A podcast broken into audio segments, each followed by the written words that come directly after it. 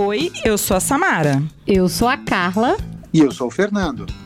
E este é o Amplicast, um podcast para líderes educacionais. Com conteúdo provocativo e estimulante sobre diversos temas relacionados à gestão escolar, com foco especial em inovação, cultura e transformação digital.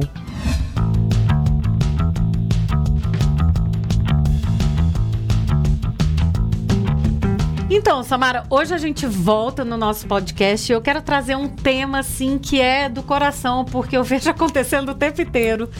É, é, a questão do onboarding, palavra bonita em inglês, mas quer dizer o acolhimento do professor novo que está entrando na sua instituição educacional. Ah, esse assunto é super legal, porque quando a gente entra na escola é sempre muito tranquilo. Carla, a gente recebe um livrinho, né? Se for uma escola ou instituição grande, a gente vai receber um livrinho que tem lá todas as informações Manual que a gente precisa. com 100 páginas. Manual, super legal. Eu leio todas as vezes.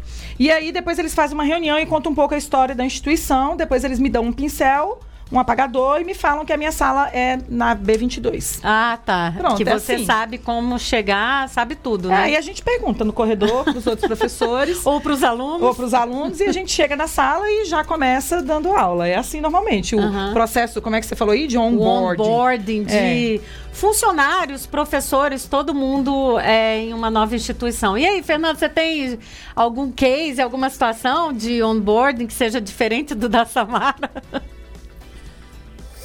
Eu acho que essa é uma questão em- na maior parte das, das organizações.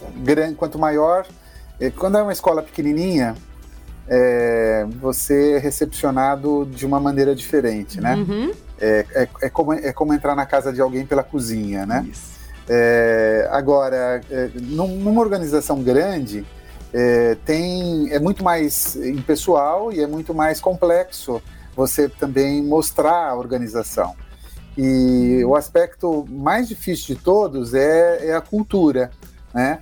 Porque o, o físico, onde fica a sala, onde ficam as coisas, qual é o organograma, é, tudo isso é importante. Mas tudo isso é fácil, relativamente fácil de fazer, e existem muitas formas, existem eh, organizações que usam soluções digitais, as pessoas ficam navegando e conhecendo esses componentes básicos da organização. O duro é quando a gente tem que falar da cultura da organização, né? Como é que ela de fato funciona? Essa é a parte mais difícil. Ah, então eu já começo com aquela minha que eu adoro, né? E aí, o que fazer? Qual que é a sua dica de ouro de Fernando Fonseca? Vida, É porque agora no podcast é assim, eu já me sinto super confortável para saber a sua dica de ouro. Carla, eu não, nesse caso, eu não sei se eu tenho uma dica de ouro, né? É, porque eu, eu não, não tenho visto é, é, casos de, de sucesso, digamos assim, e, e de, de abordagens que sejam muito diferentes. É, em geral, é, se faz relativamente bem a parte fácil, que é a parte de Uhum. explicar esses, esses aspectos mais, é, digamos, Tangíveis, é, né? estruturais e tudo mais, tangíveis, e a questão da cultura quase sempre ela fica relegada para a questão dos valores da organização, que é um conjunto de enunciados que também muitas vezes são enunciados que em grande parte não se verifica na prática. Não Sabe a coisa do sentido. currículo culto e do currículo é, aparente? Quer dizer, Aham. você tem um currículo que é declarado, você tem uma cultura declarada, é uma proposição de cultura, e depois você tem a cultura real, aquilo que de verdade acontece é, né, é, quando, quando o, o dia a dia corre, né? E Uhum. muitas vezes a organização não assume esses elementos, né? Então não é muito fácil lidar com essa questão da cultura, né? De como é que a gente introduz a pessoa, coisa. como é que é ser professor naquele colégio, né? Uhum. Não, é, é ser professor, cada, em cada organização, é, ser professor marista é diferente de ser professor no, no, no, no ângulo, e é diferente de ser professor no, no poliedro, e é diferente de ser professor né? em São Paulo, no interior, ou seja, é, são, são, eu acho que esse é o aspecto mais, mais difícil, né? Que é, é interessante. Então, estou entendendo que esse é um ass assunto que tem uma latência aí, porque nem o Fernando tem uma resposta.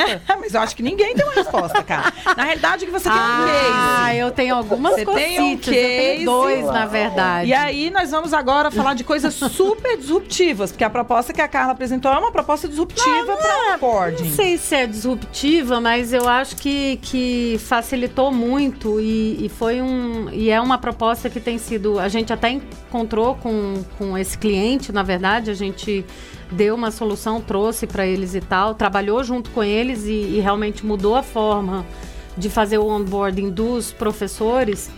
E, e eles têm reportado que tem tido sucesso né? E eles fazem isso agora a cada semestre Tá, mas é como é que era antes, então? Um onboard clássico, igual esse que eu, eu, e o Fernando contamos? Tipo, a sua sala é a Nem sala... A, tipo, a sala, o professor era uma instituição de ensino superior, então, ah. enfim...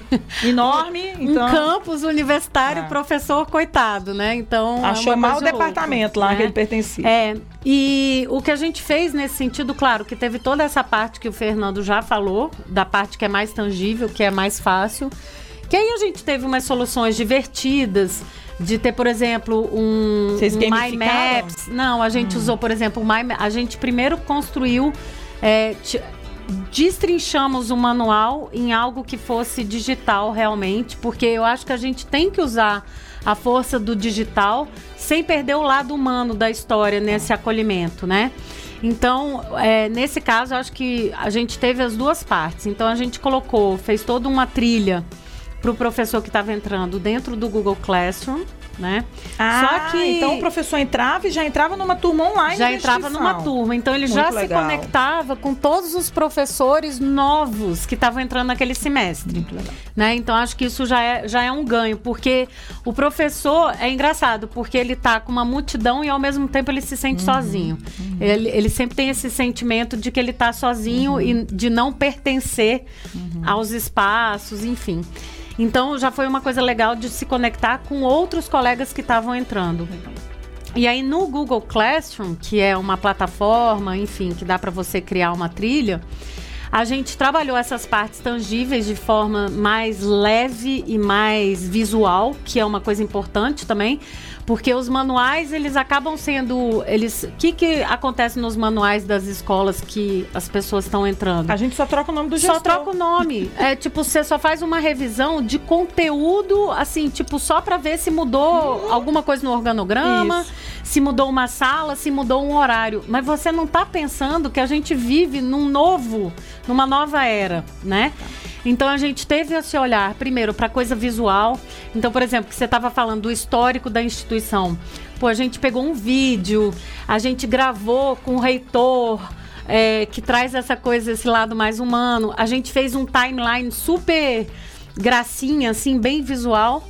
E também a gente, é, por exemplo, na parte de se localizar no campus, que era muito grande, a gente fez um My Maps que os próprios funcionários davam dicas ah, é, no mapa de, tipo assim, o que, que você precisa saber do campus? Tipo, entendeu? o melhor estacionamento, é, o melhor horário que você vai dar aula. Isso, foi exatamente isso que a gente fez. Então, já, você já percebe uma coisa diferente ali. Então, tem é, uma acolhida, é então, tem já. Uma, aí, né? uma acolhida diferente. E aí, é, essa parte, principalmente de cultura, o que, que a gente trabalhou muito nessa, nessa trilha com os professores que nunca é tratado de cara? A parte que talvez não seja mais tangível, que é a metodológica. O professor entra muitas vezes na sala de aula e, tipo assim, entrou e faço o que eu quero, eu não sei qual que, em termos culturais aqui, como que a gente trabalha pedagogicamente esse conteúdo, tá. né? Então, nesse ponto, por exemplo, e, a, a, e, e tem que entender também que a instituição está em transição. Ela estava exatamente nesse momento de transição, é, mudando vários aspectos pro digital. Ah, então ela estava em processo de transformação digital tava. e percebeu que o onboarding não estava de acordo com o processo isso. de transformação. E ao mesmo tempo, eles perceberam que se fizessem isso, o que, que ia acontecer? Você começa a trazer esse pessoal que está entrando primeiro, esse pessoal já entra com um novo Sim. mindset. Uhum. Então também não é só uma questão de é, do que o Fernando estava falando, que é muito importante, da cultura organizacional, mas você começar com um novo mindset que vai, na verdade, dar uma empurrada aí nessa cultura também, né, Fernando? Vai dar uma mexida. E é. aí, nesse sentido, só um pouquinho, Fernando, já, já te dou a palavra. Da outra vez eu não te dei, mas dessa vez eu vou te dar, hein? e aí o que a gente fez, que foi uma, uma coisa muito legal, legal dessa instituição, é que além de todo um trabalho pedagógico, de videoaula, de, de dar umas dicas, tananã, tinha um negócio chamado maleta pedagógica que era assim, eram dicas para os professores para trabalhar. E aí eles estavam investindo forte em metodologias ativas. Então o professor tinha uns cards que ele podia olhar do celular com várias estratégias pedagógicas para usar em sala de aula em determinados momentos. Então, era um guia inicial. E a coisa mais importante nesse projeto foi o lado humano, que é o quê?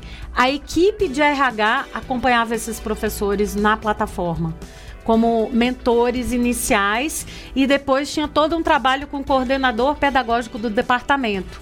Então, Samara, para mim esse é um case super bacana e eu tenho outro, mas que vai ficar para outro podcast, que agora eu vou deixar o Fernando falar.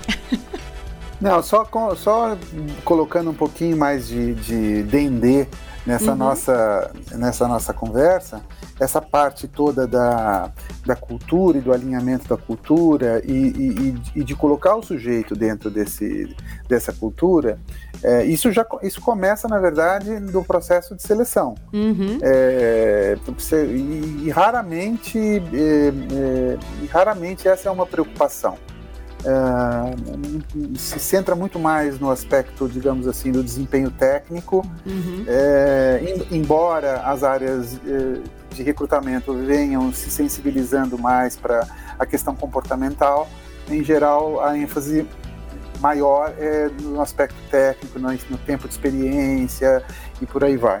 E, e, em grande parte das vezes o problema ocorre né, na, na, na, parte comportamental e na parte comportamental no sentido não de que a pessoa tem mau, comportamento, mas no sentido de que o comportamento dela não está alinhado à cultura da organização. E ela, ela se sente mal, a organização se sente mal tal. E nessa questão, digamos assim, talvez três aspectos, que é o que a gente é, é ou pelo menos pensa que é, é o que a gente quer ser é, que, que, também é uma reflexão incomum nas organizações. É, assim, é, o que a gente é, é, é mais, é mais, é mais comum. Você entra e vê lá a missão, você vê uma série, pelo menos em termos de enunciados e tal. E se você fizer uma, uma pesquisa entre entre os funcionários, os colaboradores, talvez você consiga ter um perfil, uma visão de perfil médio comum do que, que a uhum. gente é, mas o que, que a gente quer ser. Uhum. E depois tem uma outra coisa que é o que a gente pode ser, porque às, às vezes a gente quer ser alguma coisa, mas está muito longe daquilo e a gente não tem ainda a condição de ser aquilo, né? Então, essas três reflexões, quando pensando nesse, nesse tema da cultura, talvez mereça uma outra ah, conversa, né? Mas eu acho que o onboard aqui é, é pelo menos colocar o sujeito dentro dessa perspectiva do que, que a gente é, uhum. o que, que a gente pensa que é, pelo menos, né, hoje. Uhum. Isso, é isso, é o mínimo, né? E o que a gente quer ser, né? Eu acho que essa coisa do, do que a gente é, da nossa essência, do nosso DNA. E, e é engraçado porque nesse onboarding específico que eu tô falando, a gente traz exatamente isso. Qual que é o DNA da nossa instituição? Isso é muito legal no, no, uhum. é, e a gente até discutiu muito, assim, porque você está trazendo isso, mas e aí? A sua campanha reflete isso? As pessoas refletem isso? Então foi uma discussão bem ampla com a RH mesmo, assim, né? De trazer o que era real e não o que a gente finge que é, né? Isso é, isso é importante história... também. Vou te contar uma história pequenininha. Uhum. Uma organização queria é, ser é, ágil, porque uhum. era uma organização grande, e, poxa, a questão da gestão ágil, ela hoje é um grande desafio. E essas organizações muito pesadas estão sendo desafiadas por pequenas organizações que têm muita rapidez, né? E diz que quem sobrevive não é o mais forte, quem sobrevive é o mais, é o mais ágil, é o mais rápido, né? E aí, por onde que eles começaram? É, começaram aplicando aqui, alguns ícones das, das organizações ágeis. Então, criaram lá um espaço para tomar café que tinha umas bolachinhas e tal, e no banheiro tinha lá um negócio para bochechar uh, uh, depois do almoço e um fio dental e tal. É, começou por aí. É, na primeira semana gastaram não sei quantos tubos de negocinho de chacoalhar, de fazer enxágue bucal, e foram não sei quantos pacotes de bolacha e simplesmente na outra semana suspenderam tudo, porque chegaram à conclusão de que os colaboradores não tinham a cultura do mundo digital, do mundo das startups e tal, não pensavam daquela forma, né? É, é, é, é esses são os choques, né? Essas é. são a, a diferença entre o que a gente é, o que a gente quer ser, caminhos que a gente organiza para chegar lá, como é que a gente diz isso para as pessoas, para as pessoas que estão chegando, né? Excelente. Ótimo. Bom, eu que eu posso dizer é que, como educadora, se eu estivesse com líderes como vocês, aliás, eu tenho que dizer que o último diretor que me contratou me levou até para tomar café numa padaria chique. Ele levou o grupo de Olha professores, lá. nós fomos todos os professores contratados. Olha tomar que ideia legal. Então a gente chegou na escola. Café com o diretor. Legal. Era um café com o diretor. Olha que ideia legal. Era um café meio com almoço, é. assim, porque ele marcava sábado, final do dia, é, final da manhã, e ele falava assim: olha, eu, eu faço muita questão que todos estejam. E é engraçado que mesmo recebendo o livrinho e, e, e, só as instruções básicas, o fato de eu ter ido tomar café com o diretor da escola, junto com os meus colegas que estavam entrando, já, já criou, criou, uma relação, vínculo. porque ele abriu a porta, né, Isso. da sala dele para eu poder ir lá conversar. Então foi ótimo, eu gostei das dicas, mas eu acho que vai ficar para outro podcast. Vai, né? vai ter outro podcast sobre isso, com certeza. Até Valeu. a próxima. Valeu, Fernanda. Até a próxima. Valeu,